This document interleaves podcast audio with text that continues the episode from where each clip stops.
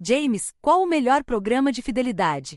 Quando você pensa em relação a programas de fidelidade, você tem que pensar o porquê você está decidindo fazer alguma coisa. Então, quando eu penso em milhas aéreas, em, enfim, qualquer programa de fidelidade, eu quero o quê? Ou ganhar dinheiro ou gastar menos dinheiro. Então, esse é o meu norte. Eu sempre estou buscando isso.